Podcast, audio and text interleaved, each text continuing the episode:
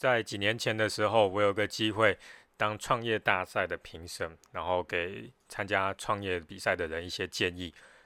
那在被邀请当评审的人里面，有很多是他的事业非常成功的老板，或者是有一些他是大企业的高阶主管。在比赛开始之前，主办的单位他会先把每一个参赛者他们的详细的简报寄给我们这些评审看，然后让我们事先有个准备。我收到简报之后，我花了非常多的时间，一份一份的去研究。那我的太太太太看到我在这边研究简报，她就问说：“哦，怎么这么用心在看呢？现场比赛的时候直接给他们意见不就好了？”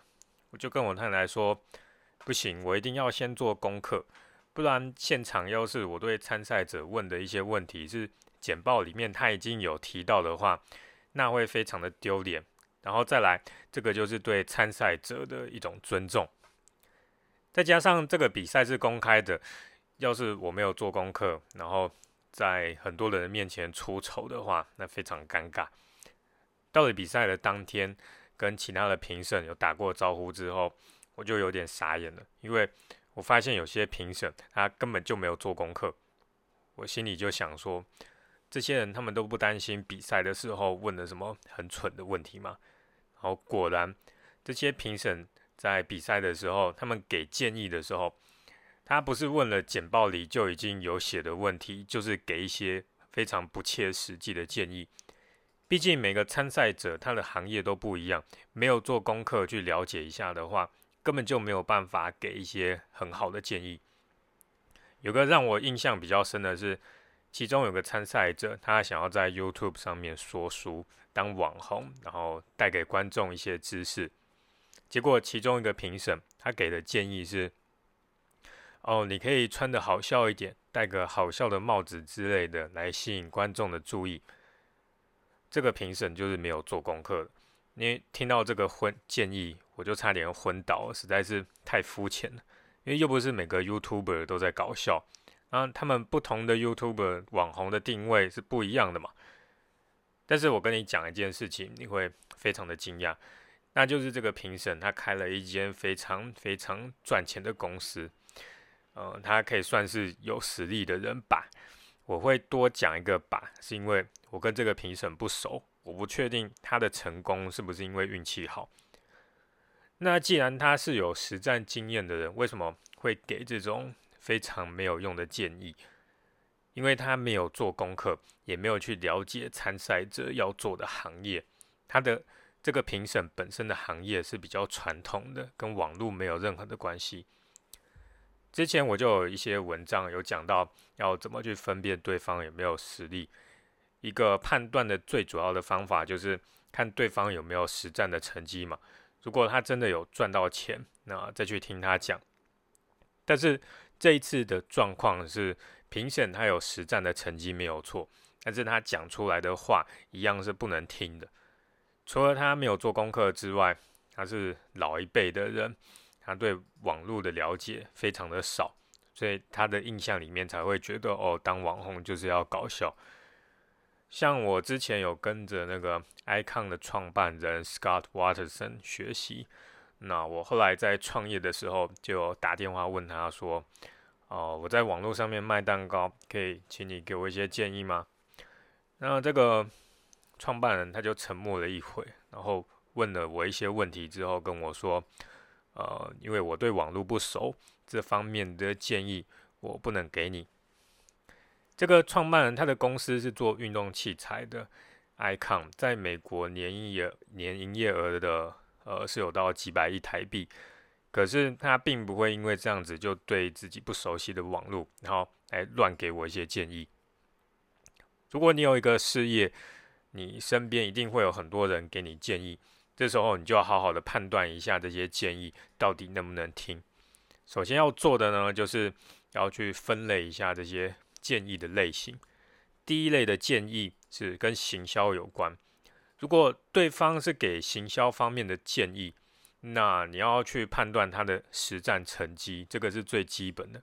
他有没有自己卖东西赚到钱过？这个是之前我讲过非常多次的观念。再来要看他给的一些行销的想法，有没有考虑到你的特色的风格和客户的类型。像刚刚我讲的创业大赛的例子，那个参赛者看起来就不是一个会搞笑的人，而且他是要做知识型的影片，想一下就知道他不应该要当小丑在那边搞笑。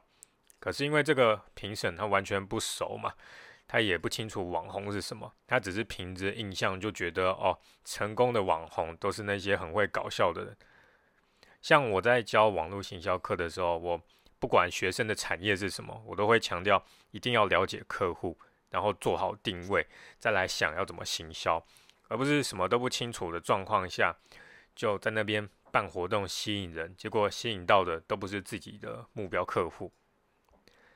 再来是看第二类的建议，是跟产品还有服务有关，判断建议能不能听的方式跟第一类一不一样。你不需要要求对方是有实战成绩的，而是要看对方是不是你的目标客户。假如说你在卖化妆品，结果今天有一个男生跑过来，他从来不化妆，可是给你非常多的建议，你要听他的吗？跟产品有关的建议，你要听吗？啊，这个例子太简单了嘛，你一定会觉得说啊，哪个笨蛋都知道不应该听他的吧？那我就再换另外一个更难的例子。假设你今天在开餐厅，是卖高价位的牛排，结果有人跑过来跟你说：“啊，这个牛排不够好吃，配不上这么贵的价格。”你要听他的吗？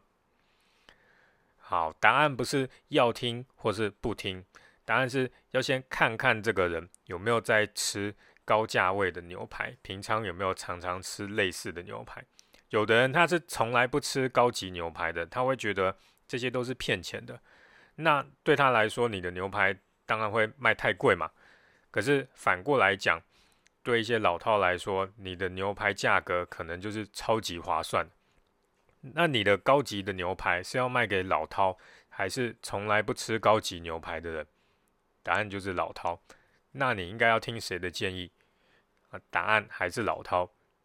我写到这边，还有讲到这边，很多人会觉得很简单，可是真的碰到同样的情况的时候，又会有同样的问题，那就是到底应该要听谁的？我看到很多人在创业的时候，会去问别人跟产品有关的意见，但是他们问的对象，平常根本就没有在用那一类的产品嘛，只是因为他会去问那些人，就是因为方便，因为那些人是朋友、家人或者是邻居，很方便，所以就问了。特别是给产品建议的人，这些人如果他的口气非常的有自信，那就更容易把你唬得一愣一愣的。这个很常见，网络上面也是。你如果要问和产品有关的问题，最好确定一下回答你的人平常有没有在用你那类的产品。所以我才会建议说，如果你要问跟你产品有关的问题，应该要去相关的社团去问。才会容易碰到你的目标客户来帮你回答，因为在相关社团里面的人都是因为他对那类产品有兴趣，或者是有在用这类的产品，才会加入那样子的社团嘛。那问题要问目标客户，这个道理虽然很简单，可是真的有做的人很少。如果你想要把产品做好的话，一定要记得这个重点，去问到对的人。